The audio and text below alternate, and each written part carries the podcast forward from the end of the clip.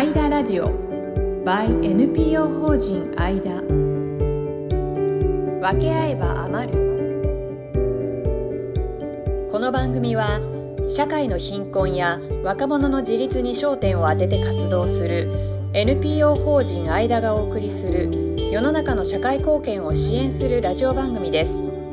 自立援助ホーム中高生の学習支援子ども食堂を運営する NPO 法人アイダがお送りいたしますはい、今週も始まりました。アイダラジオ by NPO 法人アイダ分け合えば余るナビゲーターのトーマス J. トーマスです。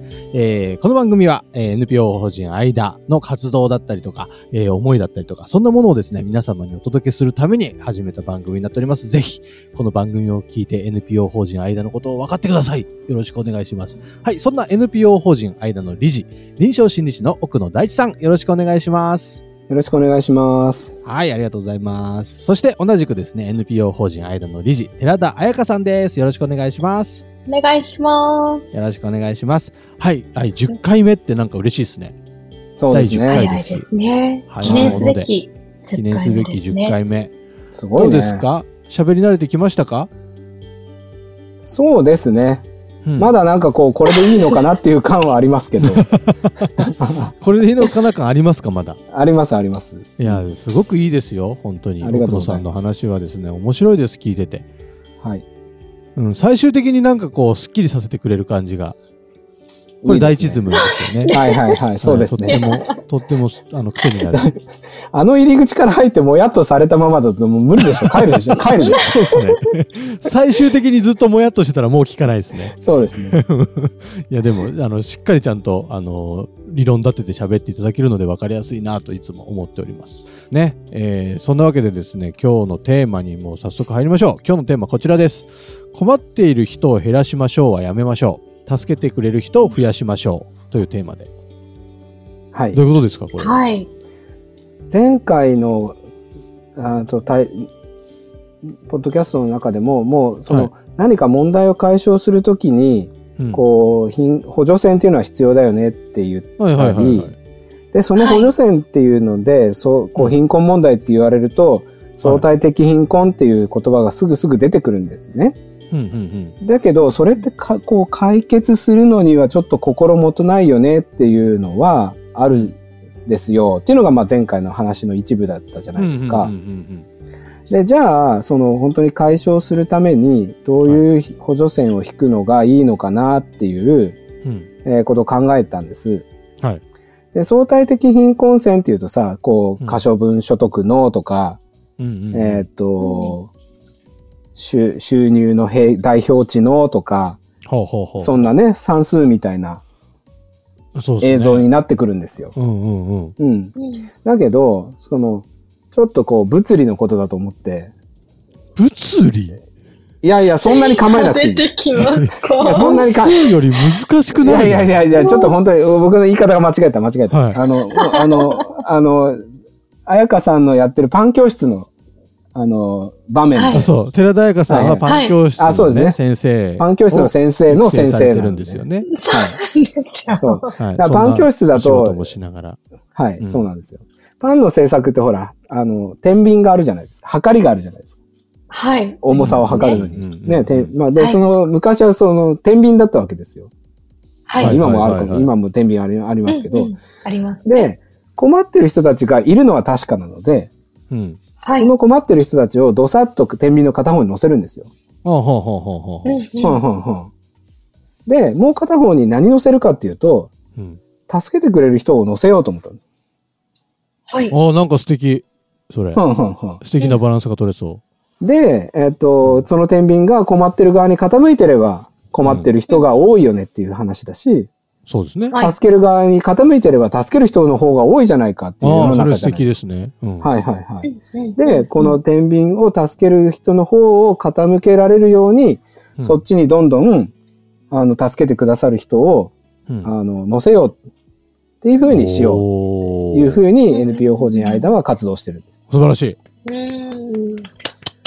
なんとわかりやすい。わかりやすいです。はい。わかり今日のト。ーク、今日のトーク一つももやっとしなかった。もやっとしななかった。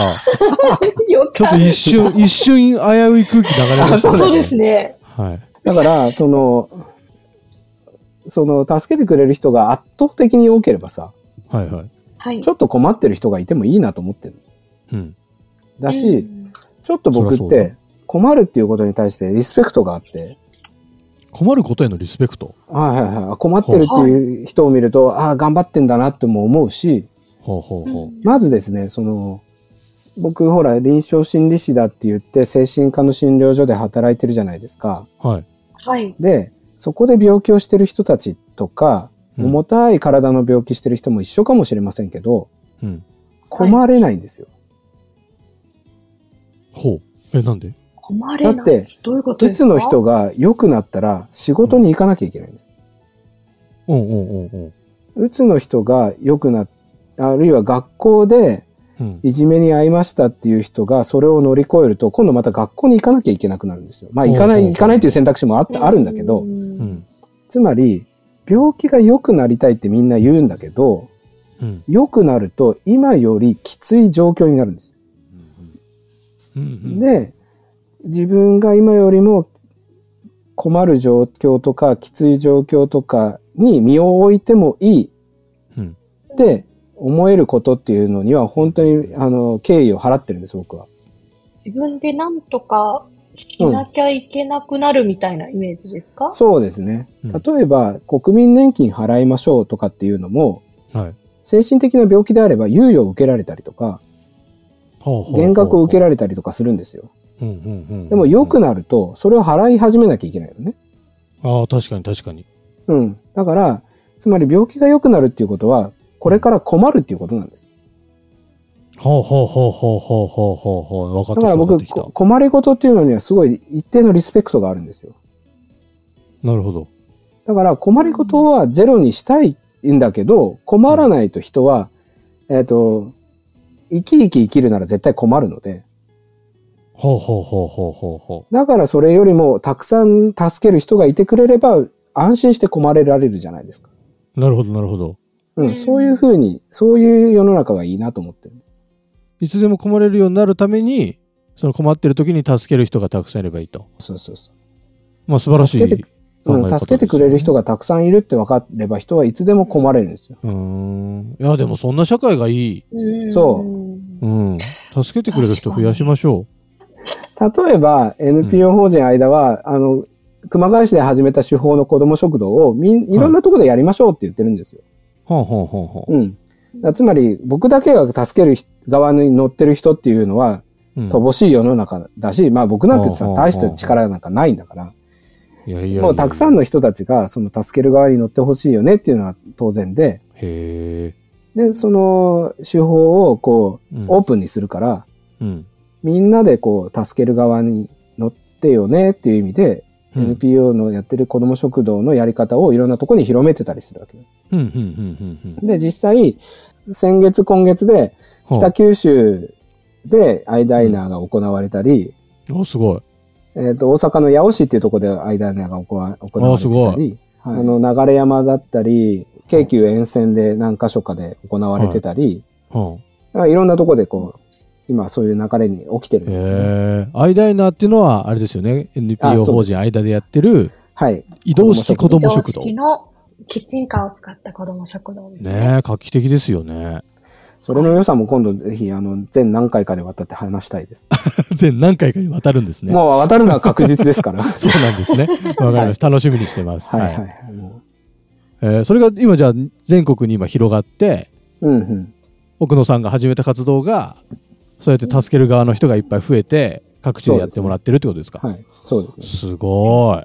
ありがとうございます。これからもっともっとすごくなりますよ。あ、そうなんですか？そうですね。今はい勢いがありますね。あ、なんか、なんか今企んでる顔してますね。これからこんなこと、いろんなことが始まるんだみたいな顔してますね。いや、企んでる顔じゃないですよ。あれもこれもやんなきゃいけないけど、やってないっていう顔です、今の顔は。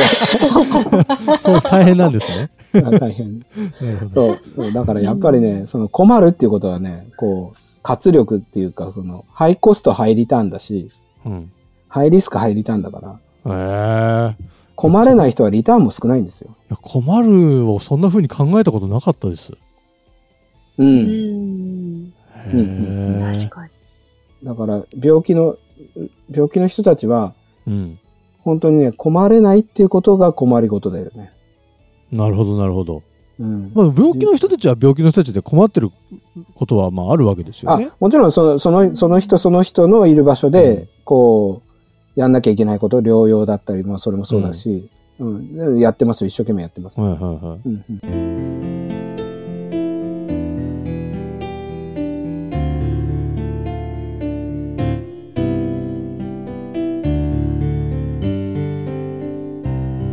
間ラジオ。by NPO 法人間。ここからは母子支援事業を行う NPO 法人木漏れ日ルームの理事中原千秋さんのインタビューです。ちなみに、木漏れ日ルームは、こう、どうやってアクセスしたり、なんかメニューとか、近々のイベントとかあるんですか？はい。えっ、と、実際会員になりたい、その妊婦さんから、えっ、と、3歳までのお子様のいらっしゃるお母様がアクセスしやすいのは、まあ、ホームページからが一つ。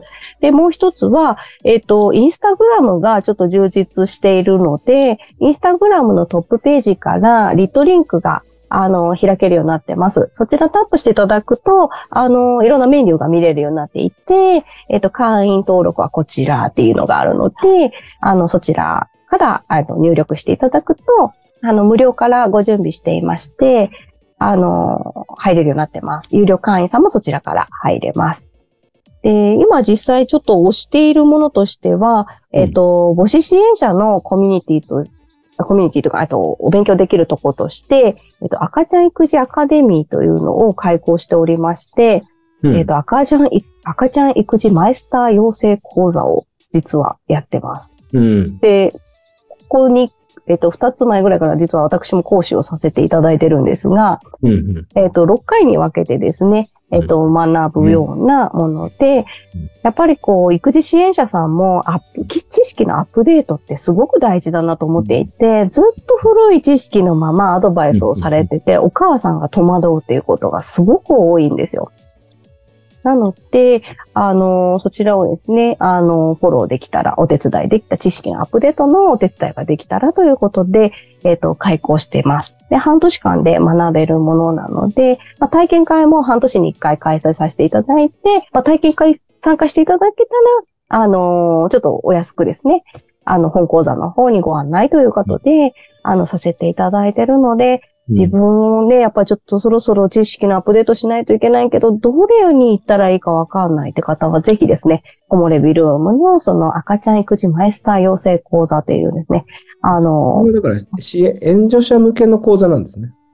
基本は援助者向けで作ったんですけど、実はね、はい実際にママもいらっしゃいます。現役のママも赤ちゃん子育てしててすごく楽しかったけど、さらにちょっと学んでみたいというママも実はいたりとかして、実際仕事は普通の会社員さんとかなんだけど、あのー参加しま、したいっていうことで参加されてる方もいらっしゃいます。へなので、特にその支援者じゃないといけないとか、うん全然ないです。うんうんあの、興味がある方はぜひどうぞというような講座なので、はい。奥野さんもぜひ。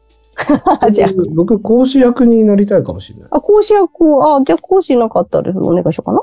うん、うん、あ、そう、心理学ね。心理学ね。うん、ね、うん、ちょっと、はい。そういうのがね、あるので、ぜひぜひご興味ある方、あの、インスタから DM でも構わないので、ぜひ、コモレビルームのインスタグラムからとかで、えっ、と、多分、お話がしやすいかなと思うので、なんかあれば DM ください。ちなみに、木漏れ日がひらがなで、ルームがアルファベットですよね。はい、そうです。そうです。はいありがとうございます。その通りでございます。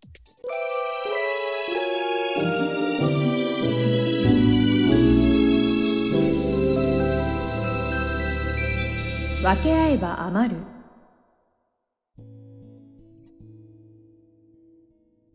NPO 法人の間でやってる、その、自立援助ホームのすだちの木だったり、うん。あとは移動式子ども食堂のアイダイナーだったり、うん。あとその学習支援の活動うんだったり、えっ、と、まだまだ多分皆さんに伝えきれてないことたくさんあると思うので、今後も、はい。あの、NPO 法人間の活動詳細についてもね、ちょっといろいろ語っていただきたいと思いますので、ぜひぜひ。はい、来週以降もぜひ聞いていただきたいなと思います。もうお付き合いいただいて本当にありがとうございありがとうごます。ざいます。困っている減ら人を減らしましょうはやめて、えー助けてくれる人を増やしましょうということで、ぜひまあ、我々も助ける側にいつでもなれるように準備しておく必要があるってことですよね。なれます。だってトーマスだってさ、トーマスができることはいいくらでもや、いつでもやってくれます。ありがとうございます。そうですよ。あの、もちろんでね、できることなら、スンってできますもんね。ねこの人に注射打ってはできないから、できない。できないそれ。はできない。はい、やらせらんないです。うん。怖くて。こ れ逮捕されますからね。はい、トーマスが犯罪者になっちゃう。なっちゃいますからね。そんなことにさせないでくださもちろんです。い。で、だけど、写真撮ってって言われば撮れますし。そうそうそうそう。はい音声配信してって言われたらできますから。はいはい、そうですね。はい。そういうことですよね。だから、助ける側も、なんかそんな助けるんだっていう、なんかこう、プレッシャーに感じずに、うん、うん。もっと、もっと本当に息をするようにできることを、うん、うん。困ってる人にこう提供できるような体制を常に、あの、気軽にね、やっていけたらいいってことですよね。そういうことです。えーそうですね。なんか、あの、寄付するだけではなく、うんまあ、お金はないけど、時間ならあるからボランティアしますっていう方とか、いろんな貢献の仕方があったりするので、おー。はい。